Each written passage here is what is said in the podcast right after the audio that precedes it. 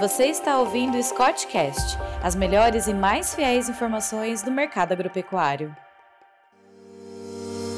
Olá, estamos aqui para mais um podcast da Scott Consultoria. Eu sou o Scott e estaremos hoje com a, a Júlia e com o Pedro e nós trataremos da exportação de carne bovina, de milho e de soja. O que, que você tem para a gente aí hoje, Júlia? Olá a todos que estão nos ouvindo. Meu nome é Júlia Zenatti, sou analista de mercado da Scott Consultoria e vou trazer aí um pouco do cenário né, de exportação de carne bovina em natura é, nesse mês de julho. É, o cenário é positivo até essa metade, um pouquinho mais da metade do mês de julho, não é mesmo? Até a terceira semana de julho, nós tivemos aí 89,12 mil toneladas de carne bovina em natura embarcadas. É, esse volume, né, o volume médio diário embarcado foi de 8,1 mil toneladas e teve um incremento de 7,7 frente é, à mesma média no comparativo de julho de 2021. E o pre... em relação ao preço médio da tonelada exportada, é, nós tivemos um, um incremento de 22,4% no comparativo a julho de 2021 e esse incremento no preço e no volume é, tem interferência direta na receita média diária, que atualmente está 31,8% é, maior na comparação anual no mesmo período, julho de 2021. Júlia, a gente tende a, a, bater um recorde de exportação esse ano, porque o ano passado, em outubro, a gente teve um problema uh, com os chineses, uh, em função de dois casos atípicos de doença da vaca louca e a exportação de carne bovina eh, foi parou. Existe essa possibilidade esse ano e caso isso não aconteça, é claro que não deve acontecer, mas é, se não acontecer nada de novo, a gente bate recorde ou a gente ainda fica abaixo do desempenho dos anos anteriores? Eu acredito que as exportações esse ano podem sim bater recorde. É, nós já chegamos a níveis recordes de exportações e, e eu acho que essa questão do mercado, é, desse bloqueio do mercado da China, como aconteceu no ano passado, não é, não é uma, uma possibilidade para esse ano. É, é, lógico que é, é, não é descartado, né? São questões sanitárias que não, não, não estão no nosso controle. Mas o que pode acontecer é que recentemente, devido a novos casos de coronavírus na China, está acontecendo um lockdown em algumas cidades pontuais isso talvez tenha uma certa interferência nas exportações de carne bovina. Também a relação com é, os novos, as novas estratégias né, de produção de carne suína no país vão também ter um certo impacto nas nossas exportações de carne para esse mercado, que atualmente é o nosso maior comprador, né? Mas é, acredito que o cenário é positivo para as exportações e a gente tem chance sim de bater níveis recordes. Obrigado, Júlia. É isso aí, né? Se a China não, não, não, não, pisar no tomate, a gente tem um ano bom, não é mesmo? Porque parece que nesses seis meses, né, a gente está indo para o sétimo mês, foram recordes de, de, exportação. Acho que, exceto maio, mas mesmo assim foi um, um tremendo do número. E o milho e a soja, Pedro, está nesse nível também ou, é, ou, a coisa é pior? Bom, quando a gente vê a soja, né, a China diminuiu as compras de soja do Brasil nesse último período. Quando a gente vê julho, quantidade de tonelada que a gente tem acumulado para esse julho em relação ao julho do ano anterior diminuiu em 42%.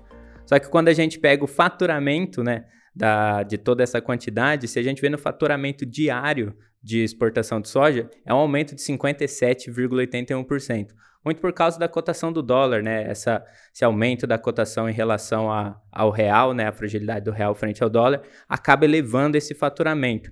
Mesmo que a gente tenha diminuição na quantidade de toneladas totais de soja uh, comercializadas exportadas, a gente teve um acréscimo né, na, na média diária de toneladas exportadas, com aumento aí de 15,93%.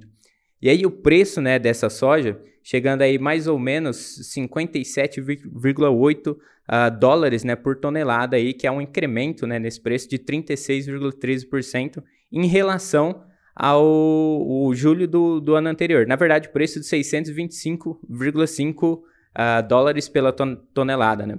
E aí, quando a gente vê no milho, a gente tem uh, um acréscimo muito grande. O faturamento diário aí aumentou 183,28%.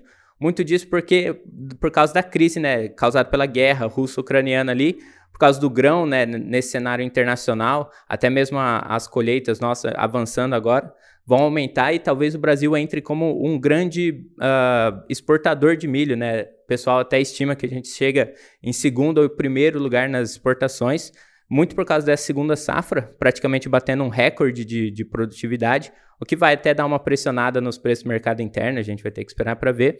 Mas aí, quando a gente vê o faturamento subindo 180%, a gente acredita né, que a exportação subiu bastante. Só que nesses primeiros 11 dias de julho, né, os 11 dias que rodaram até agora, foi uma redução de toneladas em relação a julho do, do ano passado de 3,54%. Só que se a gente vê em toneladas de média diária, foi um aumento de 92,93%. Ou seja, até terminar julho de agora, muito provavelmente a gente vai ter superado a quantidade de toneladas, né? A gente está comparando com julho fechado, né, do ano anterior, o mês todo, e agora só metade do mês já está com 3% a menos apenas. Então, muito provavelmente a gente vai superar julho. Provavelmente vamos ter aí uma uma quantidade recorde de exportação para suprir toda essa necessidade do mercado internacional. E aí os preços, quando a gente vê de 297 dólares a tonelada do milho, a gente vê um, incremento né, nesse preço em relação ao julho do ano anterior de 46,83%. Bom, esse, esse aumento é a cotação para exportação. Exato. Agora uma pergunta. E no mercado interno o preço está caindo. Tá certo? Então, apesar do aumento da exportação, apesar da China ter. Você esqueceu de falar isso? A China autorizou a importação de milho brasileiro para atender o mercado uh, chinês. Uh, a exportação está indo bem, mas o preço caiu no mercado interno. Por quê? Quando a gente vê né, essa questão do preço, vem justamente por causa dessa segunda safra. A gente teve um aumento muito expressivo né, da, da nossa produção e aí acaba sobrando né, no mercado interno. O, o que pode acontecer, que a gente fica um pouco, que até deu uma segurada em relação aos preços, a cotação do dólar. Às vezes acaba sendo mais atrativo para o produtor exportar e acaba sobrando menos no mercado interno. Só que a nossa safra acabou surpreendendo tanto por causa das safras anteriores, teve todo o problema climático, dessa vez o clima veio para ajudar e com aumento muito expressivo dessa safra, a tendência é de diminuição, que foi um pouco segurada aí por causa dessa exportação, entrada da China né, no mercado, uh, essa cotação favorecendo até quem exporta, mas a tendência mesmo é de queda, só que vem de uma queda mais moderada do que o, o que era para acontecer. Ok, resumindo aqui para esclarecimento dos nossos ouvintes, né?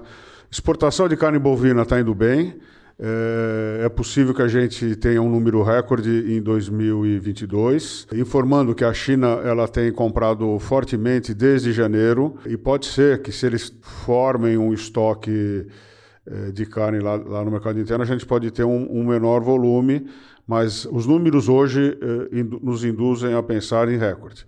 Com relação à soja, é, os preços não caíram uh, com, com o, o, em relação ao milho, e os preços do milho no mercado interno caíram em função aí da colheita de segunda safra.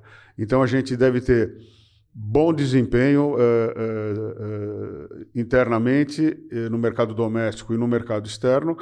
E lembrando que a desvalorização do real perante o dólar é um estímulo para a exportação das commodities de maneira geral, não só as commodities agrícolas, mas como a gente está falando aqui de commodity agrícola, a gente deve ter bom desempenho então com soja, milho, eh, carne bovina uh, e mesmo que, uh, como disse o, o, o Pedro, uh, o volume caia, o preço subiu, então o que, o que importa quando a gente vende é preço. Então se o, se o faturamento for melhor, a gente pode até ter uma patinada em volume exportado, mas certamente a gente vai ter recorde em faturamento.